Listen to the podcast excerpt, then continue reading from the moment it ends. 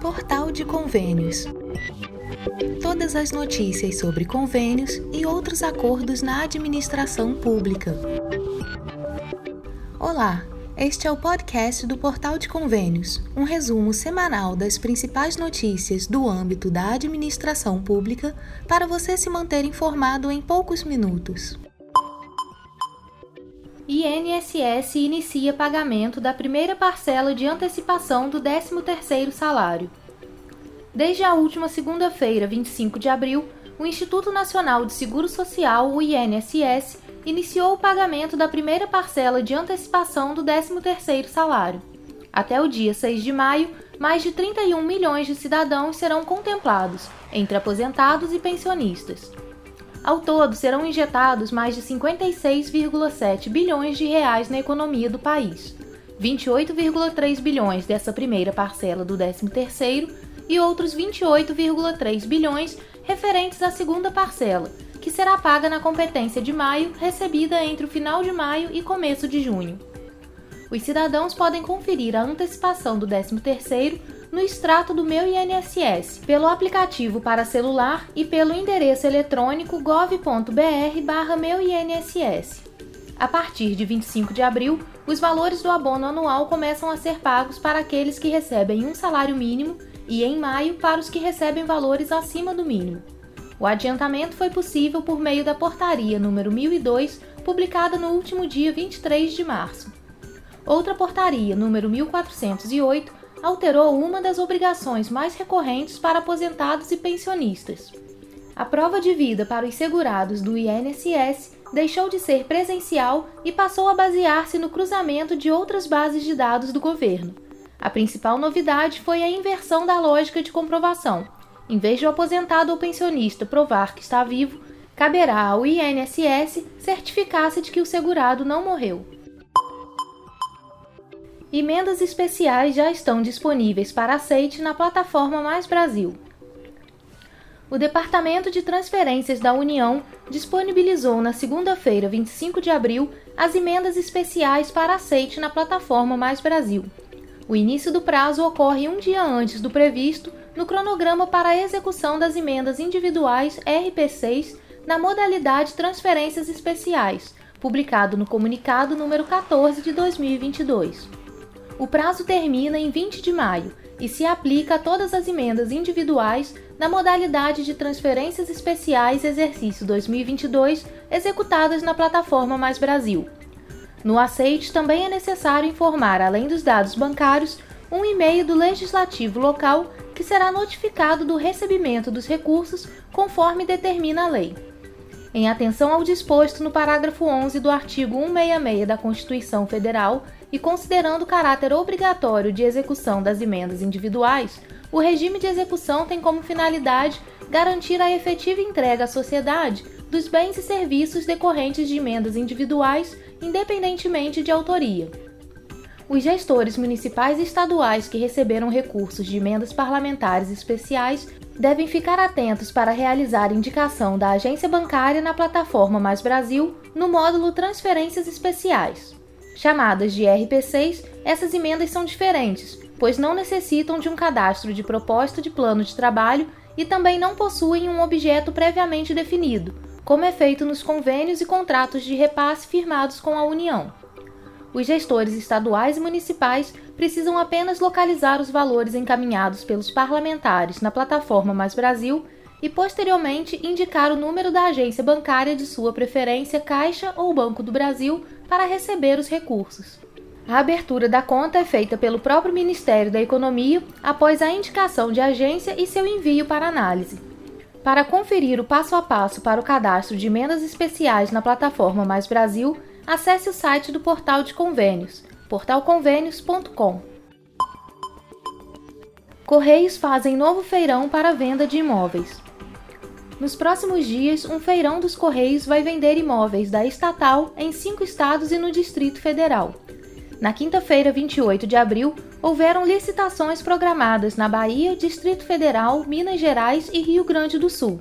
Já no dia 5 de maio, as licitações agendadas são para os estados de São Paulo e Mato Grosso.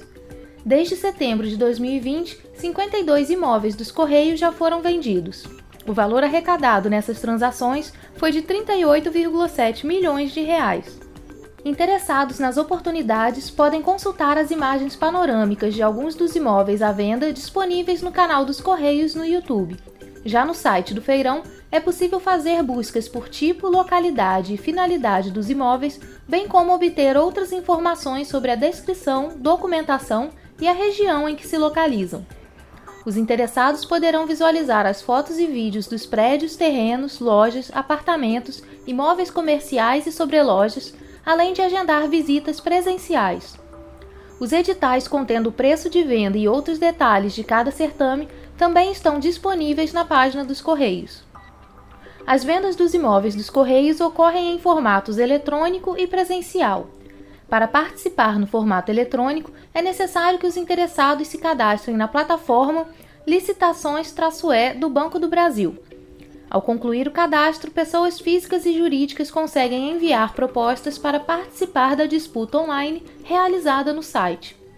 Para participar no formato presencial, é necessário entregar as propostas no local onde será realizado o certame ou nas agências do município onde estão localizados os imóveis, de acordo com o local e horário de atendimento descritos nos editais. Serpro apresenta soluções para a transformação digital dos municípios. O Serpro apresentou soluções de transformação digital na 23ª Marcha Brasília em defesa dos municípios. O evento reúne prefeitos de todo o país para discutir demandas de desenvolvimento. O evento ocorreu do dia 25 ao dia 28 de abril o SERPRO, empresa de tecnologia do governo federal, é patrocinador de um dos maiores eventos de administração pública municipal, a Marcha Brasília dos Prefeitos, que acontece anualmente na capital federal e já está em sua 23ª edição.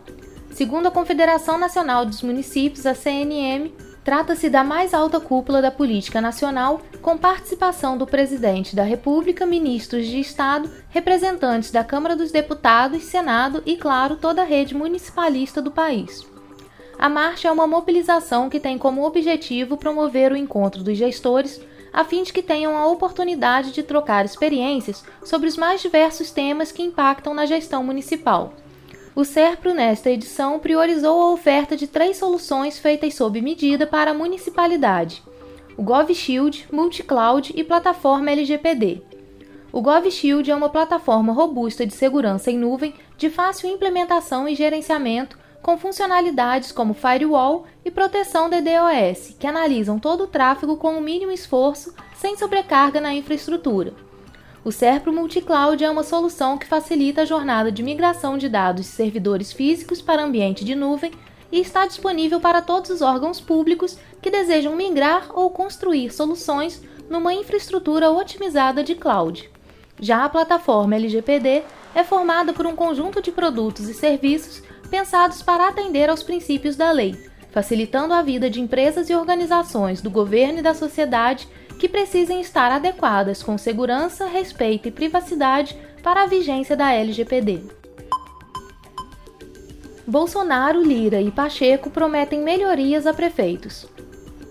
A cerimônia de abertura da 23ª edição da Marcha Brasília em Defesa dos Municípios foi marcada pelo reconhecimento da importância das cidades para o desenvolvimento do Brasil pelas principais autoridades políticas do país o presidente da República, Jair Bolsonaro, o presidente da Câmara dos Deputados, Arthur Lira, e o presidente do Senado, Rodrigo Pacheco, fizeram discursos com promessas de ações que podem facilitar o trabalho dos prefeitos. Diante de mais de 3 mil prefeitos e vereadores presentes, Lira prometeu que iria discutir com líderes partidários a possibilidade de votar entre os dias 27 e 28 de abril a PEC 122 de 2015 a proposta tem apoio da Confederação Nacional dos Municípios, a CNM, e proíbe que a União crie serviços para que prefeitos executem sem enviar recursos. Eu farei um apelo hoje no almoço de líderes para que nós aprovemos essa matéria para entregar durante a marcha dos prefeitos em Brasília. Rodrigo Pacheco também chamou atenção ao trabalho do Senado em prol dos municípios. Pacheco garantiu que na quarta-feira, 27 de abril, iria promulgar a PEC 13 de 2021, já aprovada pelo Congresso Nacional. A proposta de emenda à Constituição estende para o fim de 2023 o prazo para que estados e municípios cumpram a aplicação do mínimo constitucional de 25% das receitas relativas aos anos de 2020 e 2021 na área de educação. Antes da PEC, o prazo seria este ano. Uma medida excepcional para um momento excepcional, portanto, uma medida justa, aprovada como expressão da vontade popular. Já o presidente Jair Bolsonaro anunciou a segunda etapa da sessão onerosa, que dá direito às empresas de explorar um ativo natural pertencente ao governo mediante acordo de remuneração. Está para chegar para os senhores a segunda parcela da sessão onerosa, coisa criada por nós. 7 bilhões de reais para estados e municípios. Tenho certeza que faremos, que eu me considero um prefeito também, né? Um bom uso disso tudo.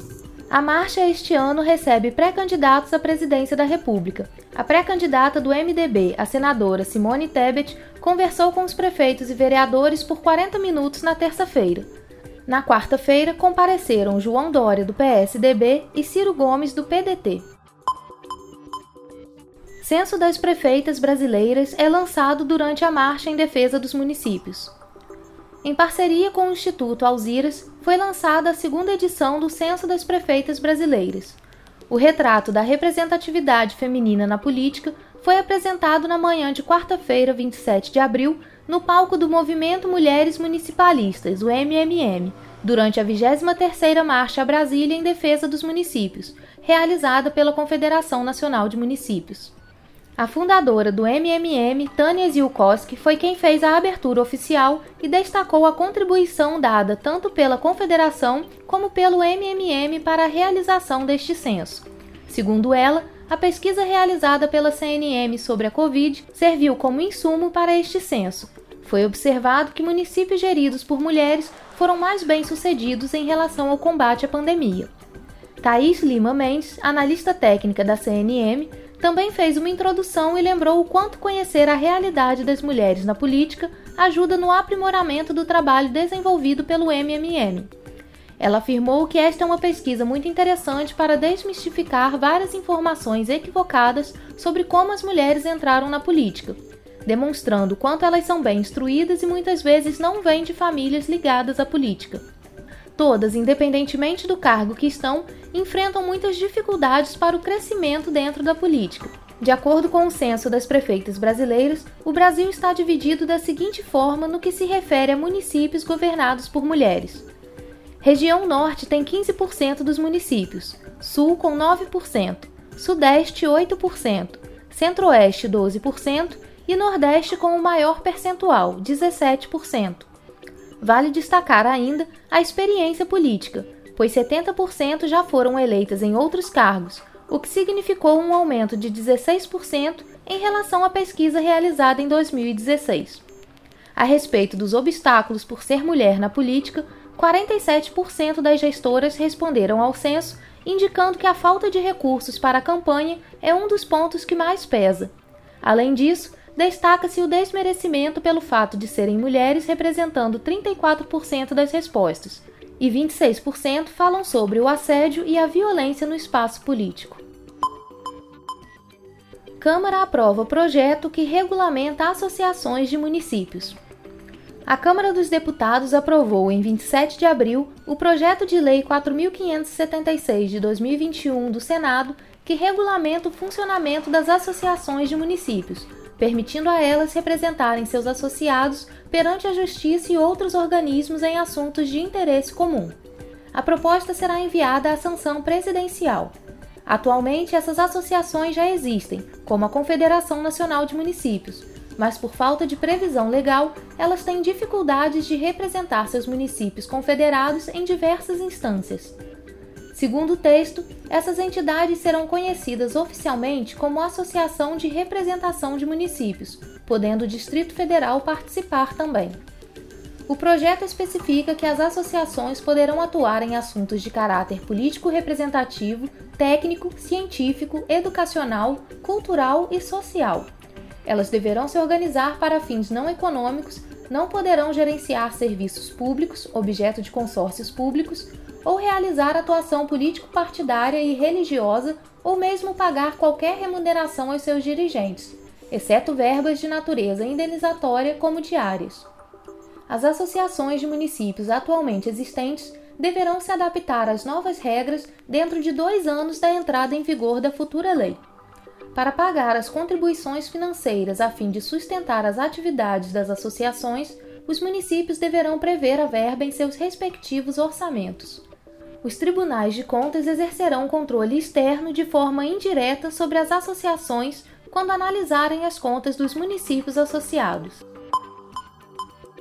MDR apresenta ações de mobilidade urbana na Marcha dos Prefeitos. O Ministério do Desenvolvimento Regional, o MDR, apresentou a prefeitos de todo o país na quarta-feira, 27 de abril, ações desempenhadas pela pasta na área de mobilidade urbana. A palestra ocorreu no terceiro dia da Marcha Brasília em Defesa dos Municípios e teve como tema Mobilidade e Trânsito Desafios do Transporte Público nos Municípios. Durante a apresentação, o diretor substituto do Departamento de Projetos de Mobilidade e Serviços Urbanos do MDR, Marcos Daniel, destacou a importância de dar atenção aos mais diversos municípios brasileiros, independentemente do tamanho de sua população, para que juntos seja possível planejar avanços no transporte e na mobilidade urbana. O diretor ressaltou ainda a importância de ouvir as dificuldades que os prefeitos têm encontrado em relação ao tema para buscar soluções. A gente tem muito desafio para fazer o transporte público nos municípios, para tratar da mobilidade urbana. A gente tem que ouvir vários municípios de diferentes portes populacionais e a gente falou muito aqui sobre o planejamento da mobilidade urbana. Como planejar isso? Como planejar boas soluções para as cidades, considerando os diferentes tipos de cidades que o nosso país tem. Entre os principais desafios citados estão o valor das tarifas, que não acompanham os sucessivos aumentos do diesel, a falta de infraestrutura dos municípios para que o sistema de transporte cresça e a diminuição do número de passageiros, principalmente após a pandemia, com a consolidação do trabalho remoto. Na área de urbanização, o tema principal foi a Carta Brasileira para Cidades Inteligentes. O documento tem como base a Política Nacional de Desenvolvimento Urbano e visa orientar a agenda de cidades inteligentes do governo federal para os próximos anos.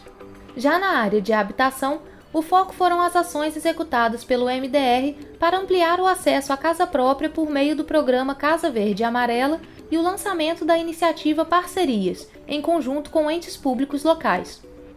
Por fim, na área de saneamento básico, foram apresentadas oportunidades para os municípios decorrentes da aprovação do novo marco legal do saneamento básico, que tem como objetivo principal estruturar um ambiente de segurança jurídica, competitividade e sustentabilidade para atrair novos investimentos para universalizar e qualificar a prestação dos serviços no setor.